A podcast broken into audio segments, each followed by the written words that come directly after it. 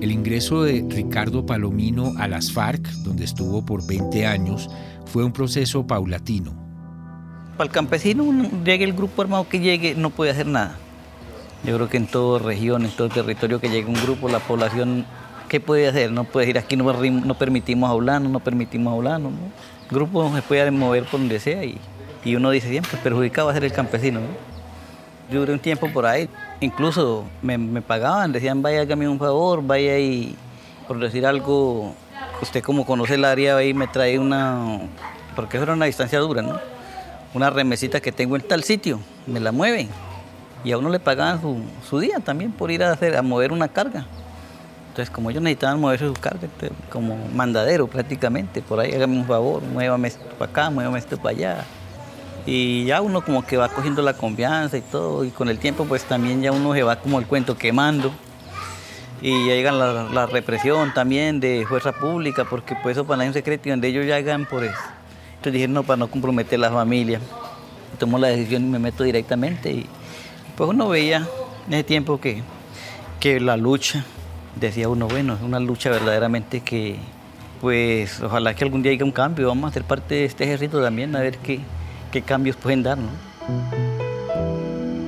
La Coalición Internacional de Sitios de Conciencia y Javeriana Estéreo Bogotá presentan la serie radial 50 vidas. El capítulo de hoy, Lo mío es la agricultura ahora. Mi nombre es Ricardo Palomino Cuara. La edad que tengo ahorita en este momento son 49 años. Pues yo nací en Chaparral, Tolima, en el año 1973. En 1976 mi familia se desplazó hacia los llanos del Yarí, que se llamó Yaguara 1, porque Yaguara primera era el nombre de la vereda donde vivían esas familias. Los primeros años de Ricardo Palomino en la guerrilla transcurrieron en el Caquetá. Pero en el 2002, cuando ya estaban en conversaciones con Pastrana y en el San Vicente del Caguán, y ya empezaban como a acabarse los diálogos, entonces el que estaba allá al frente, que era el, el mono Jojoy, él era el jefe general de la, de la FARC prácticamente en temas militar.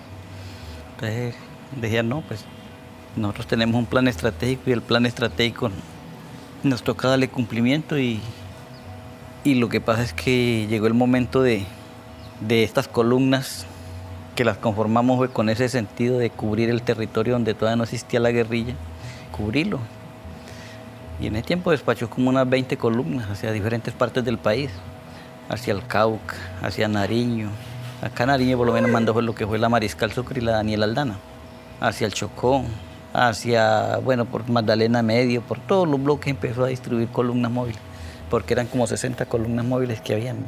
El acuerdo de La Habana de 2016 agarró a Ricardo Palomino en Nariño. Después de 20 años en el monte, la vida empezó a cambiar para él y sus compañeros. Por un lado bien, porque pues ya uno pues como que se siente más tranquilo sabiendo otra vez a la vida legal. Pero por otro lado durito porque pues uno sale otra vez a empezar de cero, con los brazos cruzados.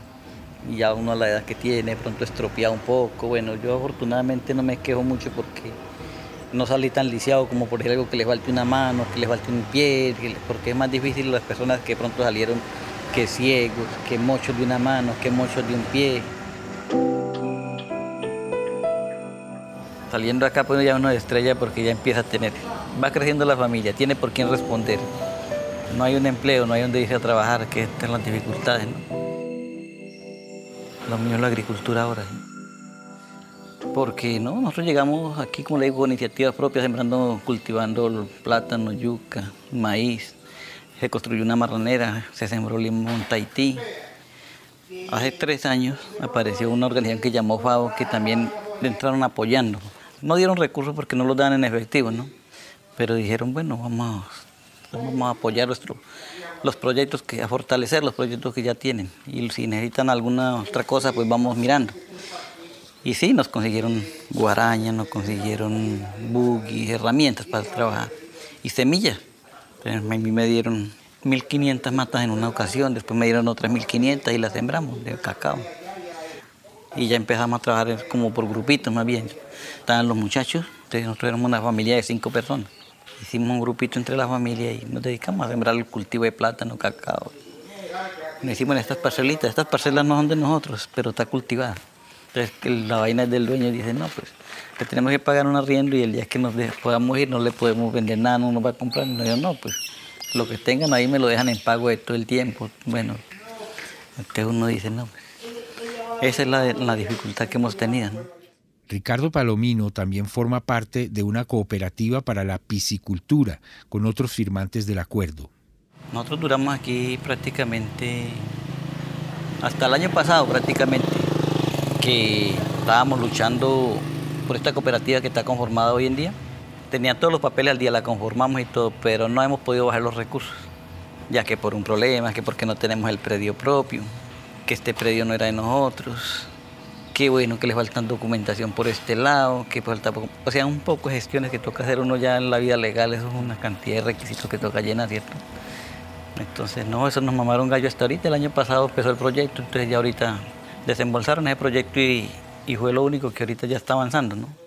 Los proyectos productivos tienen la incertidumbre propia de los negocios. En lo que Ricardo Palomino no parece tener dudas es en lo que dejó atrás ya estuvo comprobado que ni en 53 años que la vara atacada por todos lados no, no hubo vencedor ni vencido, como se dice. Pero sí las vidas, tanto de un lado como otro, pues fueron demasiadas, ¿no? De todas maneras, pues como dije, dialogando es que puede, ¿no? Y yo creo que él también les va a hacer entender de que la guerra no es la solución.